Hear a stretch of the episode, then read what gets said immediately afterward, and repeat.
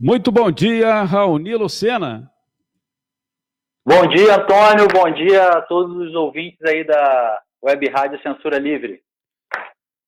Como anunciamos no início do programa, nesta segunda meia é, segunda meia hora da segunda hora do programa. É difícil, mas é, dá para entender. Vamos conversar com o Raoni Lucena, que é coordenador do Sindicato dos Trabalhadores em Educação da Universidade Federal Fluminense, o Sintuf. O nosso tema é, a gente também divulgou no dia de hoje também nas redes sociais. Coronavírus e os servidores públicos. O primeiro, é, a primeira pergunta da nossa produção no contexto da pandemia, o governo tem lançado uma série de medidas contra os direitos dos trabalhadores. Como você, Raoni, e o Sintuf estão vendo essa questão? Por gentileza.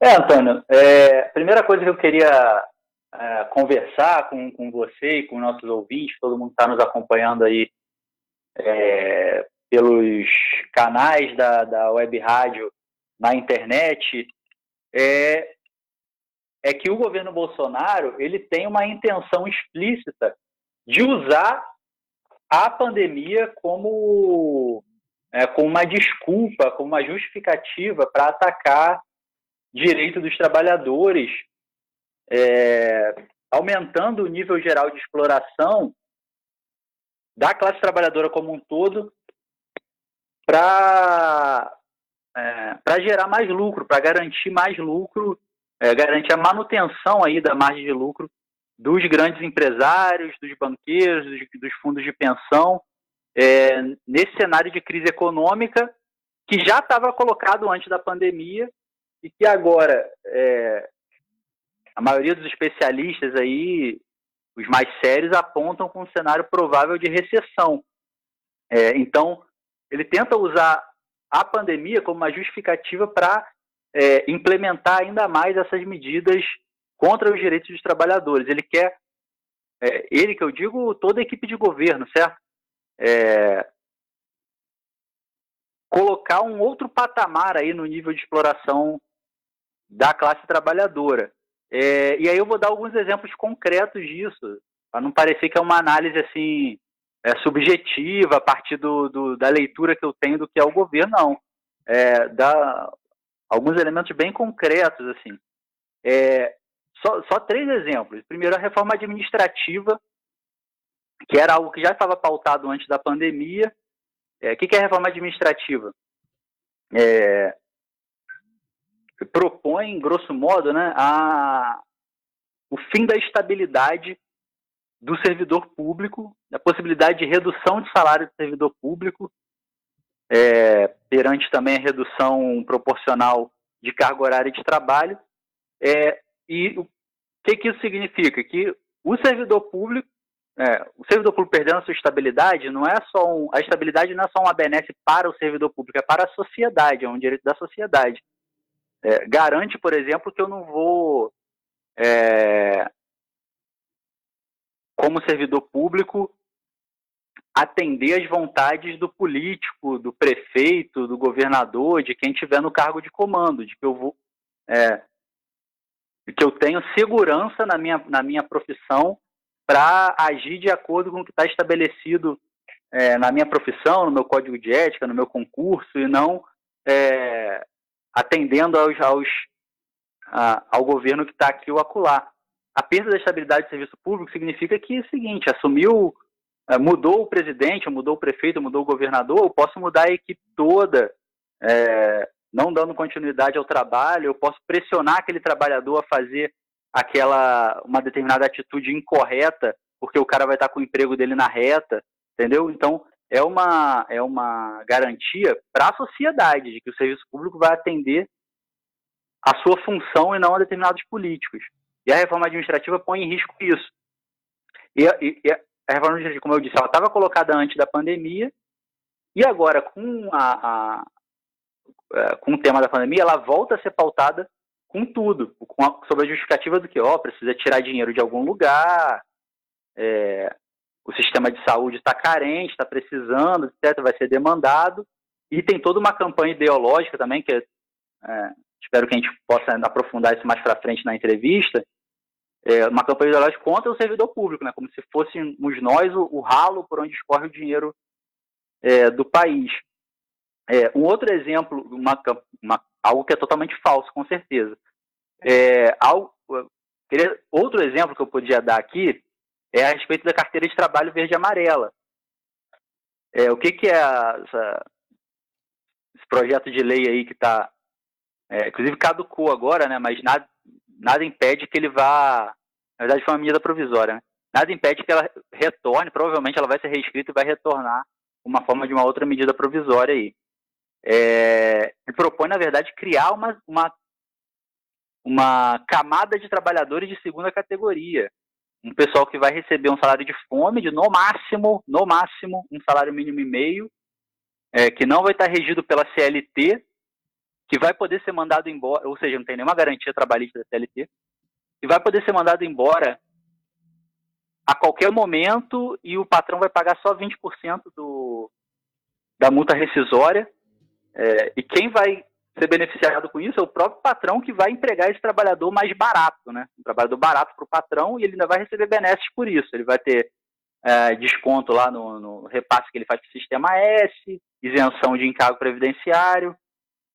É, e essa, esse debate da carteira verde e amarela, igualzinho à reforma da Previdência. Ele já estava pautado antes, é, não conseguiu caminhar devido a, a tanto a, a, resist, a, resistência do próprio movimento dos trabalhadores, etc., quanto a próprios conflitos internos lá é, dentro do legislativo.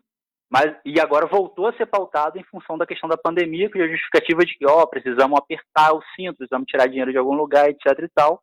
E por último, o último exemplo que eu queria dar para não me alongar muito é em relação ao orçamento de guerra. Está é, tá sendo colocado aí como uma grande salvação, tal, ou tal orçamento de guerra. Ah, o que, que é o orçamento de guerra, cara? Está legalizando a estatização da dívida dos bancos. É, como? Através da, é, do Estado comprando os chamados papéis podres, né, que são títulos ali bancários sem valor. O Estado vai comprar esses títulos utilizando. Como é que vai comprar? Com dinheiro? Não, com títulos da dívida pública. Então, aumenta o endividamento do Estado com os bancos num plano para salvar os próprios bancos. Olha que, que loucura que é essa, esse mecanismo da dívida pública. Né? Quase metade do orçamento hoje anual do país vai para pagamento da dívida pública e a dívida pública é alimentada por mecanismos como esse. Não é porque ah, fez dívida porque estava construindo várias obras, coisas para ajudar a população. Não, as dívidas são mecanismos como esse. É, então, eu podia ficar de manhã toda dando exemplos, mas acho que esses três exemplos são bem categóricos de como o governo usa essa, essa justificativa da, da pandemia, usar a pandemia, que é uma, um problema real, algo real, que precisa de investimento público é, para a gente sair dessa da melhor maneira possível, é, ele utiliza isso para é, criar um discurso para aumentar ainda mais a exploração sobre os trabalhadores e dar mais benefícios aos bancos, aos grandes empresários, etc. Um, só um, uma observação que eu queria falar aqui é que é, a gente está vendo toda hora uma troca de farpas entre o governo e o legislativo ou entre setores do próprio governo. É, eu quero deixar bem claro e destacar aqui que apesar de haver é, algumas é, diferenças, atritos entre esses setores, existem mesmo, é, mas eles estão absolutamente unificados nessas propostas contra os trabalhadores. Aqui, tá? É, tanto o Rodrigo Maia, o, a, a, chamada ala militar e a ala econômica do governo, tudo isso estão, estão unificados, todos esses estão unificados nessas chamadas medidas econômicas aí que, contra os trabalhadores. Agradecer aqui o bom dia que deu o nosso amigo lá de Goiás, é o Márcio Silveira da Silva. Bom dia, Márcio. E também a jornalista Deise Alvarenga está acompanhando e de São Gonçalo, Reginaldo Papel. É, outras pessoas também estão acompanhando. Daqui a pouco tem uma participação do professor Reinaldo. Seguindo a pauta aqui, Ah, lembrando que você pode mandar mensagens de áudio e texto para o nosso WhatsApp, é o 21 DDD 998336490, ou colocar aí é, nos comentários as suas participações na transmissão especial que a gente está fazendo na página da rádio no Facebook. Seguindo a nossa, o nosso, é, é, a produção aqui, desde que Bolsonaro assumiu, ele vem fazendo um discurso explícito contra as instituições públicas de educação e pesquisa. Agora, na pandemia, fica ainda mais clara a importância dessas instituições. Não é isso mesmo, Raoni?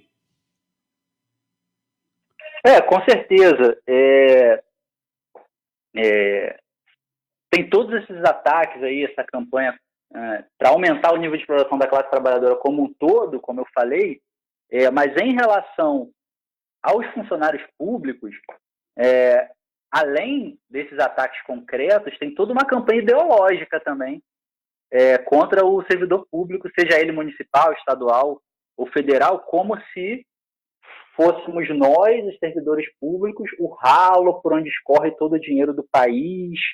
É, bom, nem colocar em perspectiva que isso, isso não é de hoje, né? Desde que eu sou criança, praticamente, que eu ouço essa história de que o, o Estado brasileiro é lixado, tem, tem funcionário demais, o que absolutamente não é verdade. Pegar os servidores públicos por cabeça, é, a gente está bem aquém da necessidade. Os, os, chamados países desenvolvidos, os países mais ricos, têm muito mais funcionários públicos por cabeça do que a gente. É, mas não é isso que eu queria falar. Apesar de haver um. É, dessa campanha não ser de hoje, é, com o governo Bolsonaro, ela ganha um caráter mais explícito. Né? Então, te lembra aí das declarações de parasita, zebra gorda, né? de que já representantes do governo chamaram já os, os funcionários públicos desses termos. É, e quem trabalha nas instituições voltadas para a educação e para a pesquisa, é, essa campanha é ainda mais intensa. É, a gente pode lembrar aqui da grande campanha impulsionada impulsionada lá de cima pelo Bolsonaro, que ganhou até um, uma dimensão assim mais ampla de, de é, na base, digamos assim, é uma campanha bastante ampla contra a chamada doutrinação ideológica do marxismo cultural realizado nas escolas, contra a ideologia de gênero, né, que é uma campanha abertamente contra os profissionais de educação, entende? Profissionais de educação que, que, que de alguma forma querem dispersar um, um senso crítico nos seus estudantes, é, sendo acusados de doutrinadores, etc., como grande inimigo da sociedade são esses caras, é, que na verdade estão fazendo um papel muito importante na sociedade, né, que é de despertar o senso crítico dos jovens, etc. e tal. É... E se a gente for para as universidades, também a gente vai lembrar das declarações do próprio ministro da Educação, falando das universidades como um espaço de balbúrdia. Lembram desse, dessa expressão que ele usou? é, chegando a dar declarações de que nas universidades federais existem amplas plantações de maconha e os laboratórios de química fazem o, a, como é que fala, o tratamento, a apuração da, da de drogas, é, que absolutamente não é verdade, é, mas eu, eu, acho importante colocar essas, essas, essas declarações absurdas para demonstrar que tem uma campanha de ataque concreto aos, aos direitos dos trabalhadores, à, estabilidade do servidor público. É, ao mesmo tempo, tem uma campanha ideológica contra a gente, né, no sentido de jogar uma parte da uma parte da classe trabalhadora contra outra parte da classe trabalhadora, né, o, os trabalhadores em geral contra o servidor público. E toda a nossa batalha é no sentido contrário, de unificar essas lutas que estamos é, com especificidades diferentes, é, estamos todos juntos lutando contra um ataque que vem do, do, dos grandes empresários, dos banqueiros e dos governos que representam esses caras. Seguindo aqui, estamos conversando com o Raoni Lucena, que é coordenador do Sintuf, Sindicato dos Trabalhadores em Educação da Universidade Federal Fluminense. quais as iniciativas é, da UF em relação ao coronavírus? É, é boa, boa a, a, pergunta, que dá um gancho para a gente é, conversar com o ouvinte é, sobre o papel que as próprias instituições têm, têm instituições de pesquisa, de, é, principalmente voltadas para a pesquisa e para a educação, têm cumprido. Né? Falo isso como um trabalhador da Universidade Federal Fluminense, é, inclusive foi fazendo um, um, um gancho para a pergunta anterior também. É, nesse momento de, da pandemia, a gente tem, não que a gente não visse antes, mas acho que agora se torna mais explícito o, o quão importantes são as instituições de pesquisa para o país, para o desenvolvimento do país. E o desenvolvimento, não estou falando do ponto de vista de, de da grande economia, de gerar mais lucros empresários, desenvolvimento no sentido de melhores condições de vida para os trabalhadores. É, a ciência e a tecnologia são fundamentais é, nisso e, e, essas instituições cumprem um papel muito importante. Instituições públicas, essencialmente, essencialmente quem faz pesquisa no Brasil são as instituições públicas. É, por exemplo, o, o, foi, foram pesquisadores da USP que sequenciaram o genoma do, do vírus em tempo recorde aqui no Brasil. É, a Fiocruz tem feito um trabalho importante de estudo da, da epidemiologia do, do Covid, como, se, como tem se desenvolvido dia a dia a, a, a, doença, a pandemia aqui no Brasil, etc. Inclusive de divulgação de informação científica é, dia a dia, atualizada, é, combatendo as fake news, né, de, referenciadas, né, um trabalho muito importante.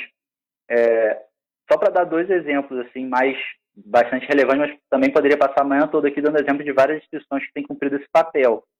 Na UF, onde eu trabalho, é, tem várias iniciativas também bastante ricas vindo da comunidade universitária. É, tem laboratórios vinculados à química, ah, produzindo, por exemplo, produzindo dentro dos shopping laboratórios álcool em gel para ser distribuídos para estabelecimentos de saúde. É, o pessoal da Faculdade de Engenharia, professores, servidores, técnicos administrativos e os estudantes estão é, produzindo com impressoras 3D é, máscaras, aquelas chama, é, chamadas, os chamados protetores faciais, né? Agora está dando nome em inglês, face shield, né? sempre chamei de protetor facial. É, estão produzindo protetores faciais é, para também para os trabalhadores da saúde. Estou é, produzindo lá na própria faculdade de engenharia com impressoras 3D, desenvolveram lá o, o, o código para configurar a, a, as impressoras para produzir esses, esses materiais. É, em campus, por exemplo, a UF lá de campus é, desenvolveu um projeto chamado Atlas Socioeconômico do Norte Fluminense, que, que faz mapeamento diário sobre os casos de Covid é, ali na região do norte noroeste fluminense do estado. Né? É importante lembrar que a UF não é só Niterói, né? a UF tem várias cidades do, do estado do Rio, é, e a UF Campus tem feito esse, esse trabalho também de assim, mapas atualizados diariamente com informações absolutamente é, precisas e relevantes sobre o desenvolvimento da, da doença, da pandemia ali naquela região. É, também uma forma de combater as notícias falsas, etc. e tal. É, todas essas ações, eu podia também ficar dando vários exemplos aqui dentro da própria UF, tanto vindo de estudantes, de pesquisadores é, e de técnicos administrativos também. É, mas eu tenho que falar o seguinte: é, essas ações são muito louváveis, são, é preciso assim, ter, uma, ter uma, uma reverência a essas ações feitas pela comunidade universitária. É, a gente não pode estender da mesma forma a própria administração da universidade e falando diretamente ao reitor Antônio Cláudio, que tem agido na contramão disso. É, vou, vou dar um exemplo aqui. é, tem ônibus e, e, vans da universidade que estão indo fazer o transporte dos trabalhadores do hospital universitário, né? Porque com a redução do, da frota de ônibus aí, muitos não têm como vir trabalhar. O hospital é um lugar que, que não fechou, continua funcionando, e tem que ser assim mesmo, né? Porque é o papel é, de um hospital público é, é atender ao público nesse momento, é, ser um apoio nisso. E essas vans, esses ônibus estão fazendo esse transporte. A, a maioria dos motoristas que trabalham nesse, nesses transportes são terceirizados, estavam trabalhando há mais de uma semana, quase duas semanas direto, e exigiram é, uma folga semanal, certo? É, uma folga no domingo, que seria, assim, é absolutamente razoável. É, e ao chegar a trabalhar na segunda-feira, é, eles estavam impedidos de bater o ponto e ameaçados de, de sofrer punição e até demissão. Olha que, que absurdo, né? Por exigir uma folga semanal.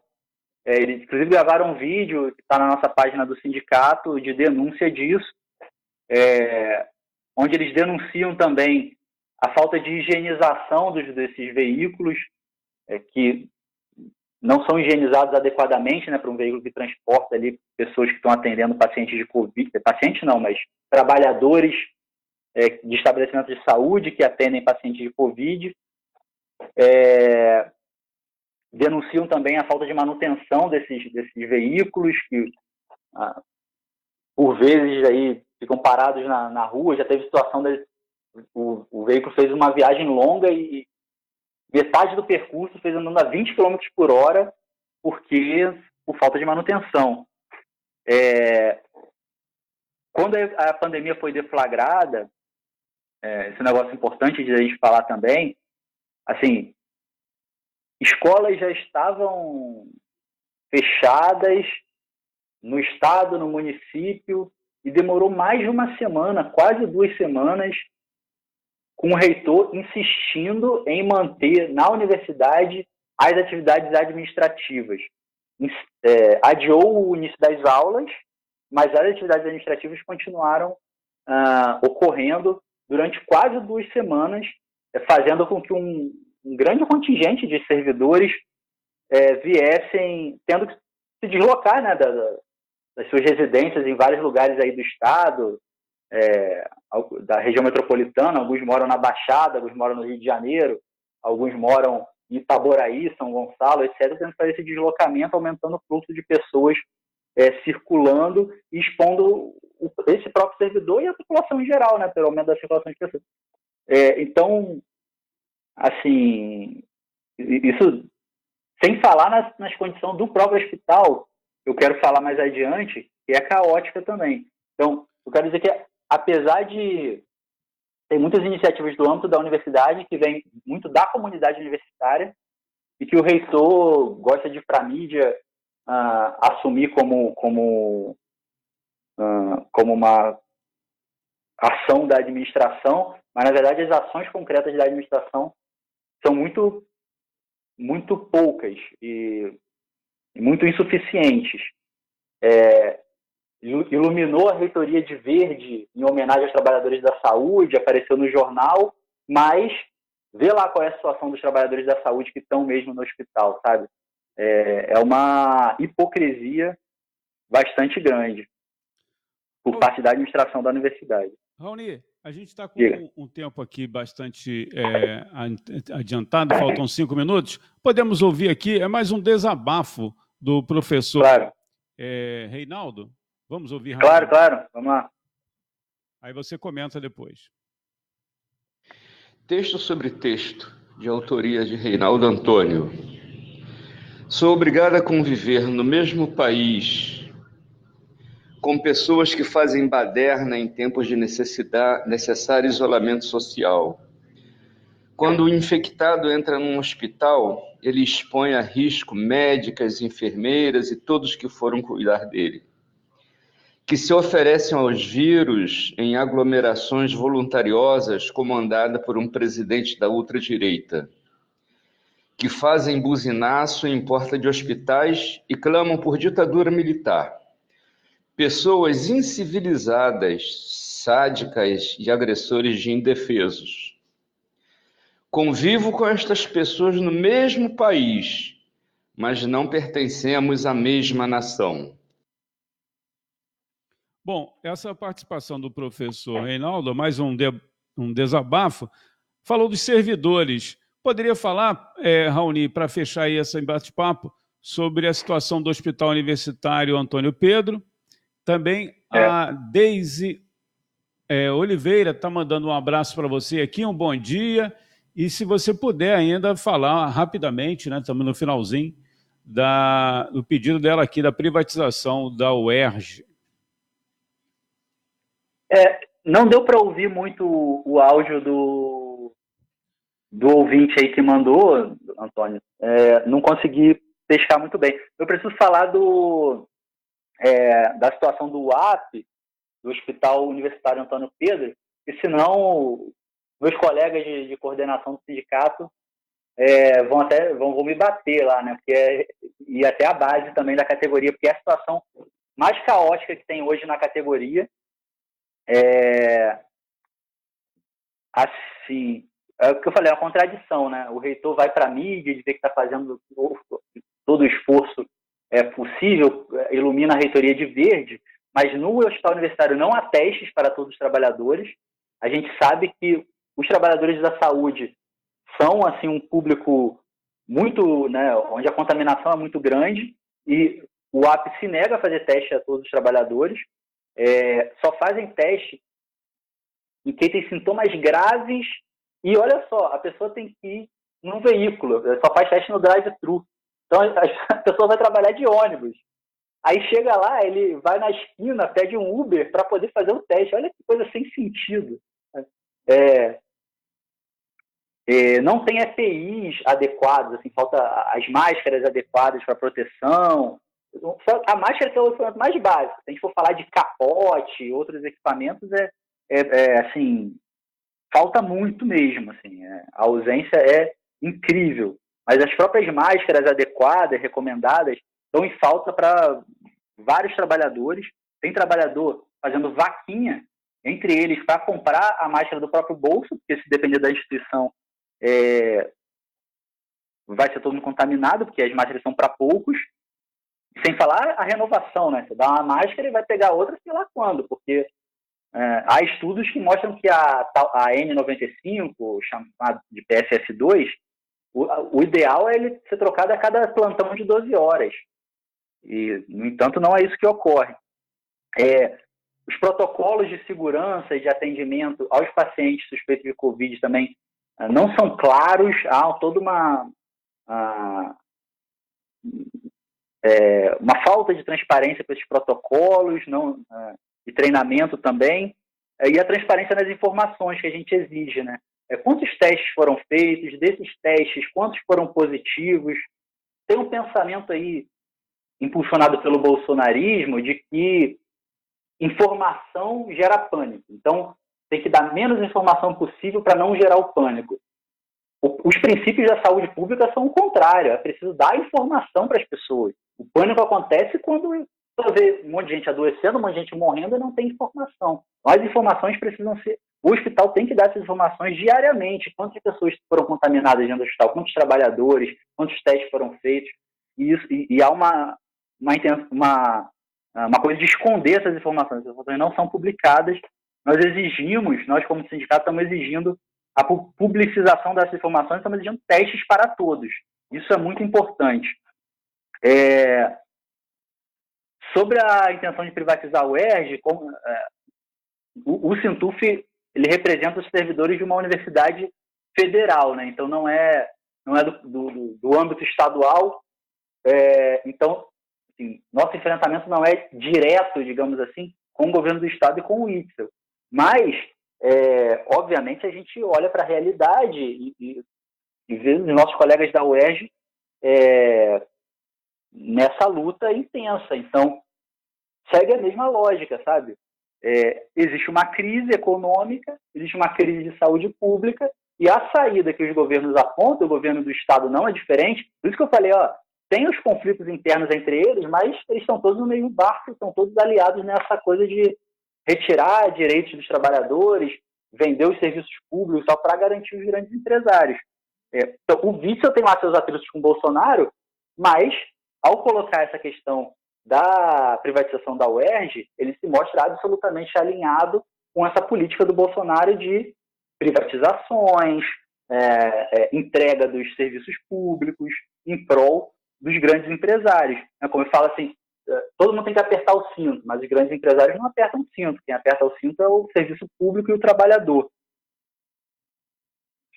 Heitor, oh, perdão. É, Raoni? Estou com, com ah, o Heitor na cabeça que vai entrar daqui a pouco. Tudo bem. Raoni, fechando então, a gente agradece aqui a sua participação. Algumas questões ficaram para a gente falar aqui sobre o movimento sindical, mas o tempo está esgotado, meu amigo. Antônio, eu poderia cinco minutinhos só para me despedir do ouvinte e fazer sim, um comentário? Sim, com certeza.